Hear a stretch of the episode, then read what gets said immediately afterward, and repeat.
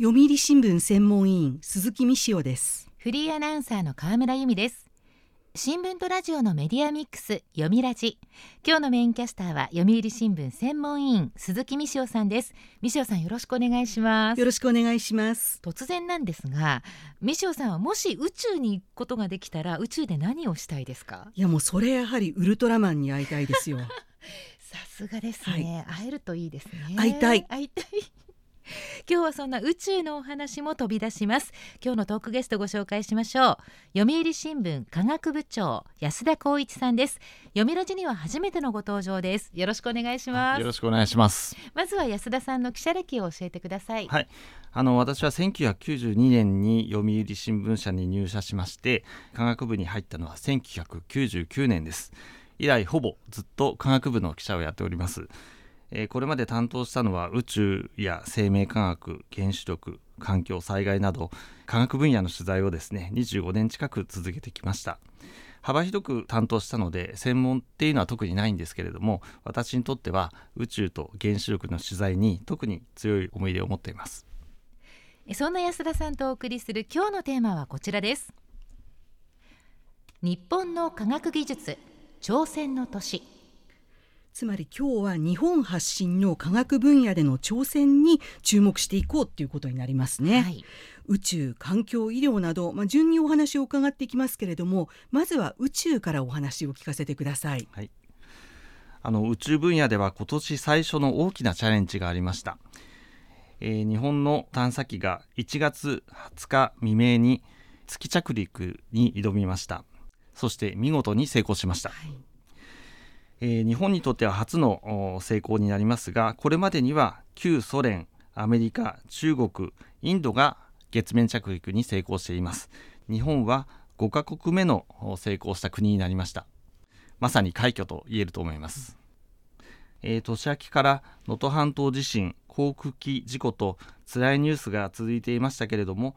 皆さんに勇気を与える出来事になったと思います。えあのこの探査機はスリムと名付けられていますが目的地の三木の海というクレーターの近くから誤差100メートル以内への着陸という離れ技に挑みその後解析したところ目的地から55メートル離れた場所に着陸したことが分かりました。精密な着陸に見事成功しました、はい、えー、JAXA 宇宙航空研究開発機構の担当者によれば北海道の新千歳空港の上空を飛行機の数倍の速度で通過した後急速に減速して甲子園球場に着陸させるような難しさと言っています、えー、アメリカのアポロ計画以来これまでは降りられるところに降りるが月面着陸の常識だったんですけれどもスリムは降りたいところへ降りる月面探査の時代の先駆けとなったと言えると思います私たちの世代だと、まあ、月面着陸っていうともうとっくにアポロでやってるじゃんとか思ってしまうんですけれども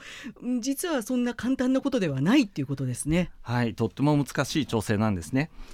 5年前に日本の探査機はやぶさ2が小惑星リュウグウに着陸したことが大きな話題となりました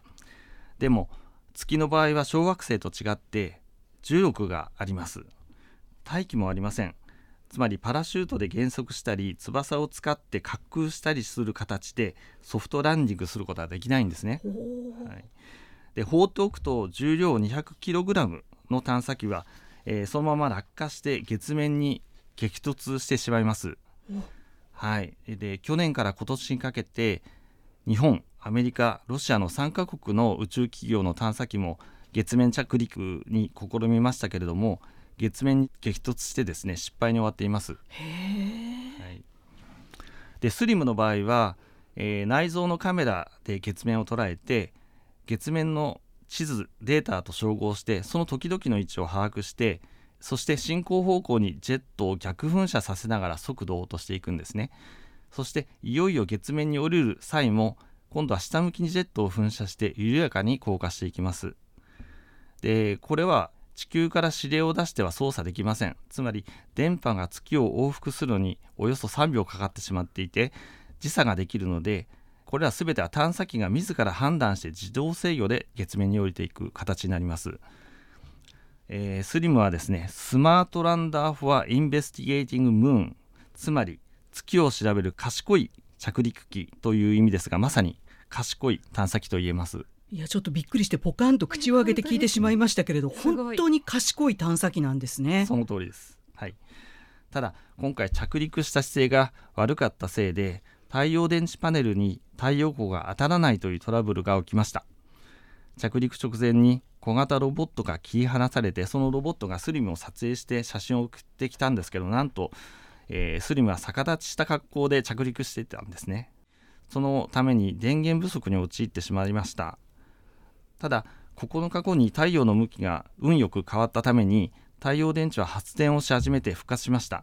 そしてスリムは月面の映像を送ってきたんですねこれには私は本当に驚きましたねいやすごいなんか奇跡ですよね。ですね。賢い上に奇跡を起こすっていう、はい、まあそんな宇宙のお話に続いて次はあの環境に目を向けてみたいんですがこちらはいかがでしょうか？はいあの地球温暖化対策では新たな脱炭素技術の開発がいろいろ加速してるんですけれども今年特に注目を集めそうなのがペロブスカイト太陽電池というものです。ペロブスカイト太陽電池ですか、はい、えー、すぐには覚えにくい名前ですけれどもはい、普通太陽電池は硬い板のようなものをイメージすると思うんですけれどもこの太陽電池はフィルムのようなシート状で厚さ1ミリ重さは1平方メートルで1.5キロしかないものです、えー、ビルの外壁全体や窓に設置できたり曲がるために曲面の壁にも貼り付けられます。さまざまな応用が期待されています、はい、はい、でこの太陽電池積水化学工業が現在実用化に向けて鋭意開発中です。去年の5月からは東京都と共同で海に面した都の施設の屋上で性能や耐久性を検証しています。日本政府も来年の市場投入を目標にして税制を優遇するなどして後押しをしている最中です、えー、2028年頃までに大量生産できるように皆さんが努力を続けているところです。えー、昨年12月アラブ首長国連邦で地球温暖化対策を話し合う COP28 という国際会議がありましたがこの場でも非常に話題となりました。これは開発したのは日本なんですか？はい。この太陽電池の基礎技術は日本から生まれたものです東院横浜大学の宮坂勉特任教授が2009年要素などの化合物が作る特殊な結晶構造これペロブスカイトというんですが、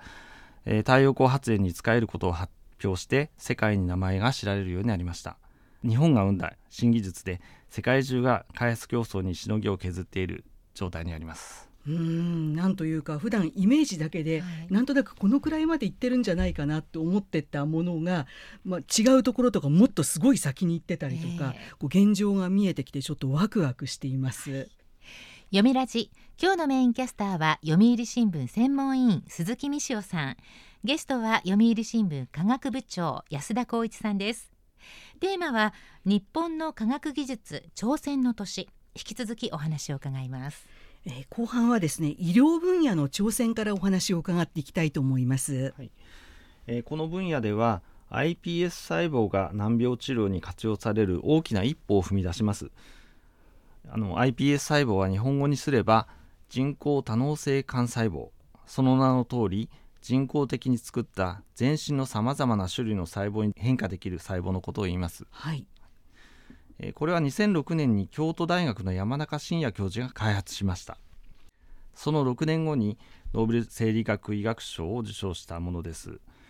国はそれ以来10年間で総額1100億円の研究費を投じて強力に支援してさまざまな難病の治療に向けた研究がなされてきました。でもまだ国として治療への活用を承認したものはありません、はい、で大阪市にある製薬大手住友ファーマが今年6月にも神経の難病パーキンソン病の患者に iPS 細胞から作った神経細胞を使う新たな治療を国に認めてもらうよう申請する見込みです。京都大学の附属病院などは臨床研究で2021年末7人に移植を終えています。2年間の経過観察が終わって今は結果を詳しく分析しているところです。この iPS 細胞を使った臨床研究っていうのは世界中の研究者が注目しているところですよね。はいそうです。でもう一つまた今年バイオテクノロジーの分野では面白い成果が出てきそうです。あのパンの発酵やビールの醸造に欠かせない酵母という微生物をご存知だと思うんですけれども、はい、その酵母のすべての遺伝情報を詰め込んだゲノムがですね人工的に合成できたという報告が今年聞けそうです。えー、すごい、はい、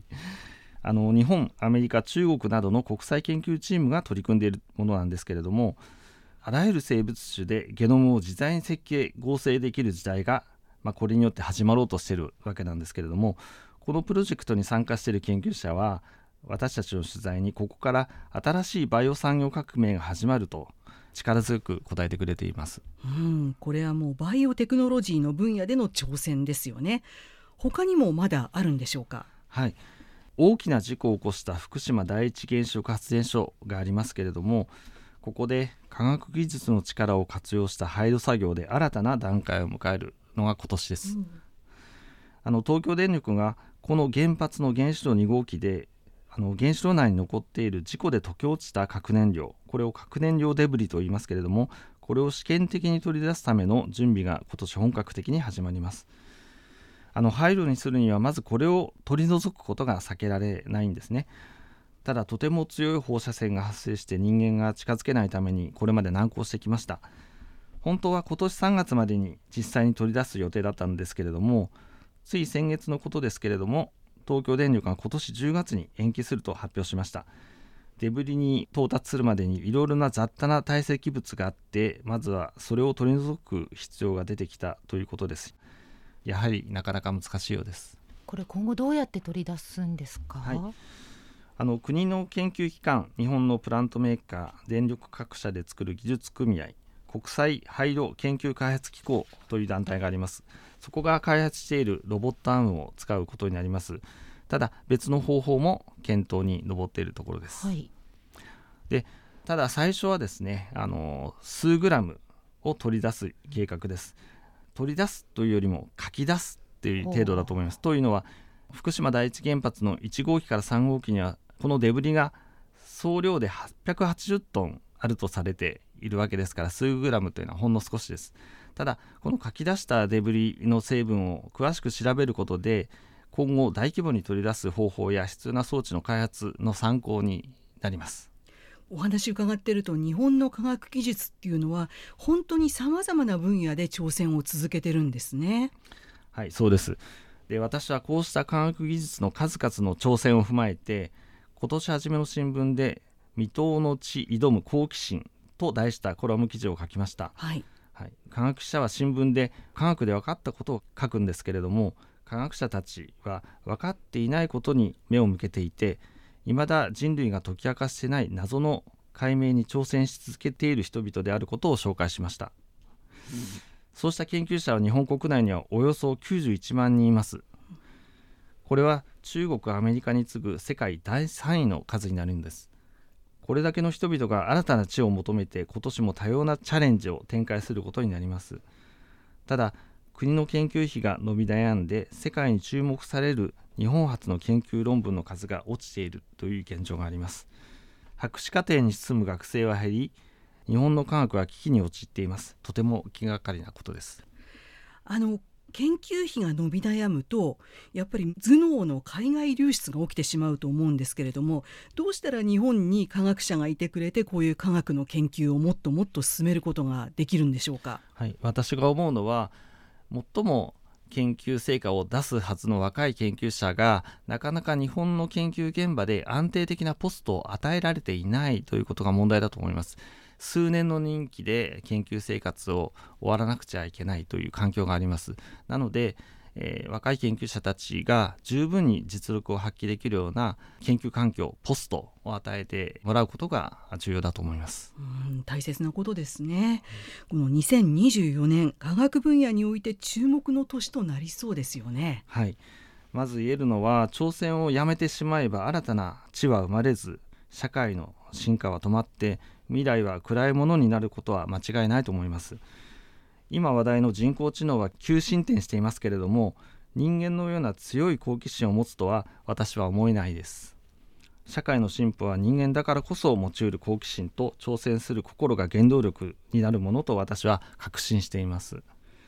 で私たち読売新聞科学部はですね21人の記者がいるんですけれども私たちも強い好奇心を持って日本の科学の挑戦を取材して皆さんに伝えていきたいと思っています。まあ、あの私は完全に文系なので理系の話はなんとなく人事感があったんですけど、はい、今日お話伺っててなんかすごくワクワクしてきたし、うん、もっともっといろんな研究について知りたいなと思いました。そうですね。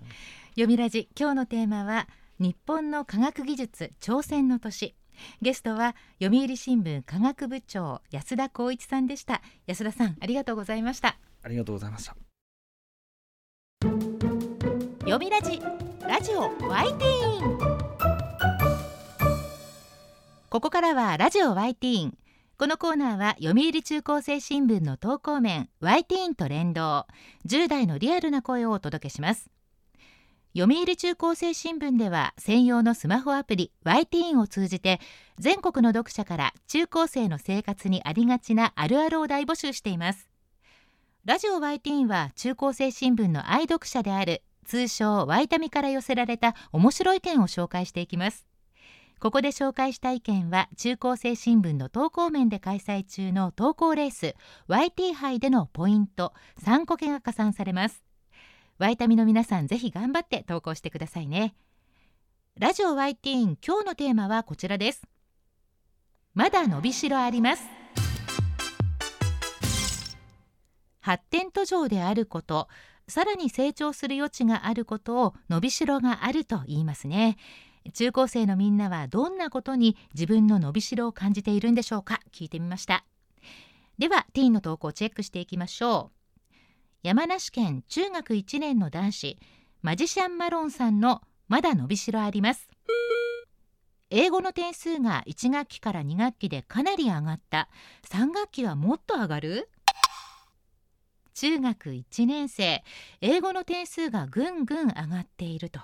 何かきっかけがあったんでしょうか？英語の勉強が面白くなってきたとか勉強のコツがつかめたんでしょうか？3学期はもっと上がるといいですね。では続いての投稿です。神奈川県中学1年のおひなさまさんのまだ伸びしろあります。え身長平均より10センチ小さい？いや4ヶ月で4センチ伸びてるからまだまだ伸びますよ。こちらは身長のお話。4ヶ月で4センチはすごいですよね。育ち盛りニョキニョキ伸びてるんですね。まあ、中学1年生ですからまだまだ伸びると思いますよ。そのうち周りの大人を追い抜いてしまうかもしれません。では続いての投稿です。広島県中学2年の女子コントラバスラブさんのまだ伸びしろあります。片思い歴もうすぐ1年だけどまだまだ伸びしろあるはず？こちらは恋愛関係です。片思いの伸びしろか。青春青春ですね。えもちろん成就する可能性伸びしろありありです。まあ、ただ相手のあることですから勉強みたいに自分一人で頑張ればなんとかなるというものでもないですけれども、まあ、いつか大好きな人と2人で伸びしろ伸ばしていけたらいいですね。では最後の投稿です。千葉県高校1年の男子黒飛さんのまだ伸びしろあります。いつも予習してなくてバカにされるけど意外とやればできます黒飛さんまさに伸びしろしかないっていうケースですね。やればできますっていうことですけれどもあとはいつやるかが問題だと思います。春から高校2年生そろそろ本気出してもいい頃ですよ。ということでラジオ YT 今日のテーマはまだ伸びしろありますでした。読売中高生新聞は社会の最新トレンドを学べるニュース記事から受験に役立つ学習情報など10代の心を刺激するコンテンツ満載です。詳しくは読売中高生新聞のホームページや X、インスタグラムをご覧ください。来週のテーマは占い信じる？です。ラジオ YT 来週もお楽しみに。週刊ニュースラジオ読みラジお別れの時間です。今日のテーマは日本の科学技術挑戦の年でした。三塩さんいかがでしたか、うん、私はもう小学生の頃に21世紀にはもう月や火星に住んでて、はい、なんか透明のチューブの中を移動してるような未来を夢見てて、えー、まあ、それとは全然違う未来にいるわけなんですけどもまだまだいろんな科学の挑戦が続いているっていうお話を伺って本当に今日はワクワクしました。そして科学者の方たちねもっともっと頑張れる環境ができるといいなと思ってます。うん三塩さんありがとうございました。ありがとうございました。読みラジ来週のメインキャスターは読売新聞編集員の吉田清久さんです。トークゲストは読売新聞医療部記者の東玲奈さん。